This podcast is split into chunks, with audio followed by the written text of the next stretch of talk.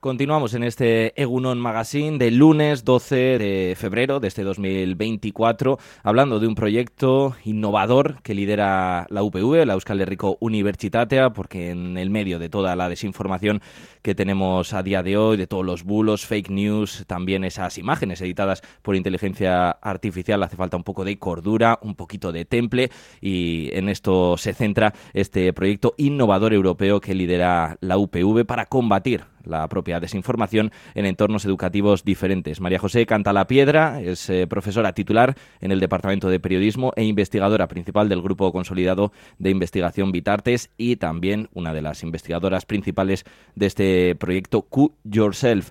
Eguno, muy buenos días, María José. Muy buenos días. Bueno, ¿en qué consiste eh, a grandes rasgos este proyecto que lidera la UPV? Pues a grandes rasgos en lo que consiste es en combinar dos disciplinas que consideramos, y no solo nosotras, fundamentales para luchar contra la desinformación, que son el periodismo y la educación. Intentar incorporar en la educación la alfabetización mediática, pero para eso lo que hace falta es intentar explicar al profesorado lo que llamamos el método periodístico. Y evidentemente eso va a llevar eh, consigo una, una alianza ¿no? estratégica entre el Departamento de Periodismo de la Facultad de Ciencias Sociales de la UPV y de la Comunicación y también las facultades de Educación y Deporte. Tienen que recorrer de la mano ¿no? este camino. Eso es, eso es, lo, es un proyecto en ese sentido muy coherente porque efectivamente vamos investigadores e investigadoras del Departamento de Periodismo y hemos hecho una alianza con la Facultad de Comunicación, en el bien entendido de que nosotros podemos aportar, cuando digo nosotros me refiero al Departamento de Periodismo, eso que llamamos el método periodístico, lo que, lo que en las facultades de periodismo se lleva enseñando desde que se pusieron en marcha y cómo enseñar eso fuera de un entorno universitario, en entornos distintos que pueden ser con adultos o con chavales y chavalas de secundaria y para eso necesitamos la ayuda de quienes saben de cómo enseñar, de los de educación.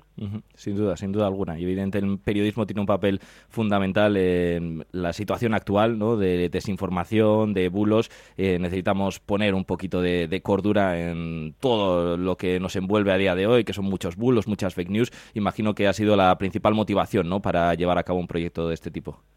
Sí, efectivamente. En, periodismo somos conscientes desde hace muchos años, y es verdad que hemos tardado en ponernos a ello porque también cuesta encontrar la financiación y el equipo y el tiempo, pero somos conscientes de que el periodismo es la pieza angular. Por un lado, la práctica profesional periodística, que es una práctica, como su nombre indica, profesional y que está que tiene unas reglas y que tiene un método. Y luego en esta parte que nosotros intentamos hacer, que así por resumirlo sería intentar que todo el mundo pensara como un periodista o como una periodista, en el sentido de tener esos filtros que te permiten de manera rápida, por lo menos descartar, darle a un mensaje credibilidad o ponerlo en cuestión mínimamente, porque de una manera rápida, por, por, por formación, pues te fijas rápidamente en qué fuentes de información está citando, te fijas rápidamente en si hay una mezcla de opinión y de valoración y de información, te fijas rápidamente en si tiene eh, referencias geográficas y temporales precisas, por poner ejemplos muy sencillos. Entonces, el equipamiento, digamos, básico de, de alguien que está en el periodismo o que ha estudiado periodismo ayuda, ayuda mucho a hacer una criba rápida en los mensajes no nos va a proteger totalmente. Quiero decir, pues hay mensajes pulidos que pueden ser, ¿no? Que pueden engañar a todo el mundo, pero por lo menos hacer un primer cribado rápido eh, gracias a la formación que tienes y esa formación te la da el método periodístico, insisto, lo que lo que llevamos enseñando en las facultades toda una vida. Como especialista en la materia, María José, como eh, profesora de, entre otras carreras, periodismo en la Facultad de Comunicación y Ciencias Sociales de, la UPV y, bueno, muchísimos alumnos que han pasado por tus clases, entre ellos un servidor. Eh, ¿Ha cambiado también el método de enseñanza en la Facultad de, Ciencias Sociales y de la Comunicación, eh, en concreto en la carrera de periodismo, debido a la tesitura que nos encontramos a día de hoy con lo que estamos comentando, la desinformación? Pues las universidades intentan ponerse al, día en, todo lo que sucede y es verdad que, claro que nos hemos puesto al día sobre todo en el uso de la tecnología. Pero con, todo este cambio total del mundo, paradójicamente, lo que intento expresar es que hay algunas cosas muy del siglo XX que siguen funcionando. Otra cosa es cómo las, las enseñas, ¿no? Y que tiene que estar presente la metodología, pero, perdón, la tecnología. Pero lo que quiero expresar es que este proyecto lo que pretende es, desde la emisión de mensajes, no, no sabemos si se puede hacer mucho desde luego tenemos menos capacidad de intervenir. Cuando digo de la emisión, o sea, hay mil canales, cualquier persona puede emitir mensajes y entonces eso no nos concierne tanto y tiene, tiene peor remedio. Precisamente porque tiene peor remedio, donde entendemos que podemos poner el acento es en la recepción de los mensajes, en que la ciudadanía a la hora de recibir tenga una mejor formación. Entonces, en, las facultades de periodismo intentamos ponernos al día, aunque la universidad es una institución grande y pesada a la que le cuesta moverse. Pero si hay un intento, pues ahora se intenta incorporar todo lo que tiene que ver con la inteligencia artificial, lógicamente, y, e intentamos ponernos al día. Pero quiero mandar un mensaje así un poco paradójico, insisto, y es que mucha, mucho del método periodístico elaborado a lo largo de todo el siglo XX, todo lo que se enseña en las facultades acerca de cuáles son las fuentes de información, cómo están atribuidas, cuál es la precisión del mensaje, de dónde viene, es en realidad lo que consideramos desde este proyecto y no solo desde este proyecto, porque nos lo ha dado la, Comisión Europea, porque están las mismas, es lo que necesita la ciudadanía de todas las edades eh, conocer mínimamente para poder tener una primera protección. Eh, frente a esta desinformación en la que vivimos. Claro, la criba, no, cierto filtro lo tiene que aplicar el receptor en este caso, porque bueno, ya sabemos, como bien comentabas, que cualquiera a día de hoy puede lanzar una noticia falsa, una fake news, ¿no? Porque hay muchos canales de comunicación, muchos eh, no periodistas que tienen la capacidad de, de informar y que la gente se crea lo que dice, es lo que nos lleva, ¿no? A esta situación y que además no tiene ninguna repercusión que mientan, porque en el periodismo, por mucho que se critique y, por mucho que muchas de las críticas que se le hacen sean correctas, precisamente se le hacen críticas porque se entiende que el periodismo tiene un pacto con la sociedad por el cual es una práctica profesional que consiste en contarle a la ciudadanía qué es lo más relevante para que tome decisiones como, como ciudadanía y que además que le cuente la verdad. Precisamente porque existe ese pacto, muchas veces la ciudadanía es muy crítica con los medios si, si considera que ha roto ese pacto, porque existe. Hay una práctica, insisto, profesional que está arreglada, pero hay muchas personas que pueden emitir los mensajes que quieran y en el caso de que se descubra que lo que han contado no es cierto, tampoco tiene una repercusión, porque en el periodismo quizás no haya siempre tanta repercusión o tanta penalización, pero la hay. Hay una penalización si faltas a la verdad de una manera además intencionada. Entonces, por eso pensamos que desde la emisión es muy difícil ponerle puertas al campo. Existen mil canales y por eso hace mucho que venimos pensando que hay que trabajar desde la recepción. Desde la emisión, bueno, pues tendrán que trabajar también ¿no? los organismos que sean competentes, pero nosotros tenemos que trabajar desde la recepción, a intentar trasladar eso, que piense como un periodista pues todo el mundo. Eso sería lo ideal. Sin duda. Y desgraciadamente esto también repercute en nuestra labor, ¿no? Porque, bueno, esos mensajes que se lanzan desde algunos medios que no son realmente de, comunicación, pues también empañan la labor periodística y también la opinión pública, ¿no? De la ciudadanía acerca del periodismo y, del momento que, vivimos. Te quería preguntar también, María José, sobre el nombre del proyecto, Q Yourself.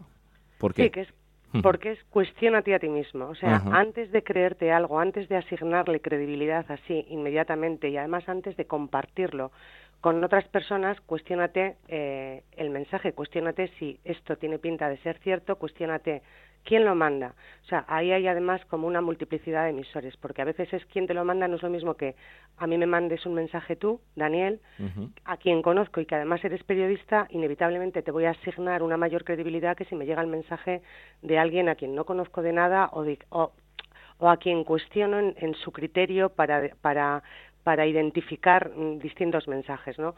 Eh, no es lo mismo un mensaje que es una noticia hecha por un periodista para un medio de comunicación, porque creo que es un momento en el que hay que revalorizar muchísimo el periodismo, porque es, es la única salvación que tenemos, acudir a profesionales de la información, eso sí, que puedan trabajar en condiciones profesionales para, para hacer su trabajo. Condiciones profesionales es, bueno, pues que ese medio tenga, que tenga un modelo de negocio que le permita financiarse y permita pagar debidamente a los profesionales de la información. Pero es un momento en el que debería reivindicarse absolutamente el periodismo, porque es el periodismo y es la educación lo único que puede ayudarnos y aliviarnos para, para no ser absolutamente manipulados y manipulables. Y es muy serio el asunto. Sin duda, sin duda. Y hay que bueno, atajar el problema desde la raíz. Estudiantes de, primaria, de secundaria, que ya tienen acceso a teléfonos móviles, a Internet, y pues eh, reciben esas noticias falsas que tampoco, eh, quizás no sea culpa suya, no tienen el criterio de saber eh, diferenciar, discernir entre lo que es realmente una noticia pues fundamentada y una fake news.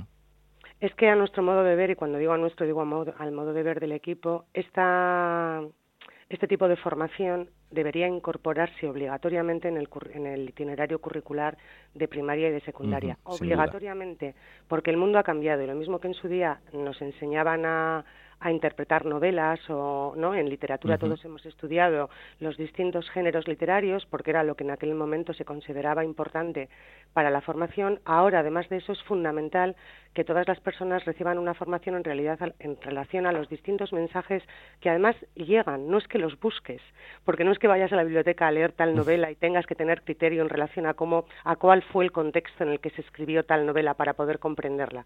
Es que llegan continuamente. Entonces el objetivo final del proyecto es un proyecto modesto en, principio en cuanto al método, porque lo que quiere es transferir algo que, ya conocemos, pero sí es muy ambicioso en el, que, en el sentido de que lo, ideal y lo que buscamos es demostrar que se puede enseñar el método periodístico fuera de las facultades de periodismo, que eso permite eh, tener una suerte de escudo eh, para, frente a la desinformación y que esta enseñanza debería estar incorporada en la enseñanza obligatoria para que todas las personas, con independencia de que terminados sus estudios obligatorios continúen o no, tengan esa preparación.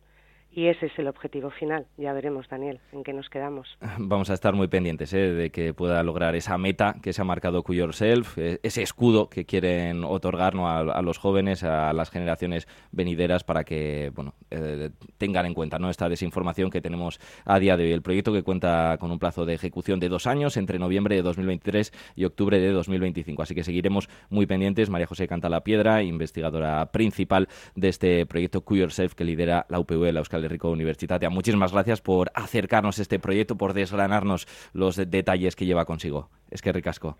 Pues muchas gracias a ti. Solo voy a decir que soy la co-IP, que también está aquí de Orleta Paulaza, que pertenece a la Facultad de, Educación, en este consorcio que hemos hecho Periodismo y Educación. Muchas gracias, Daniel. A ti, desde luego hay que destacar toda la labor de, de todas las investigadoras principales que estáis formando parte del equipo. Un abrazo. Un abrazo.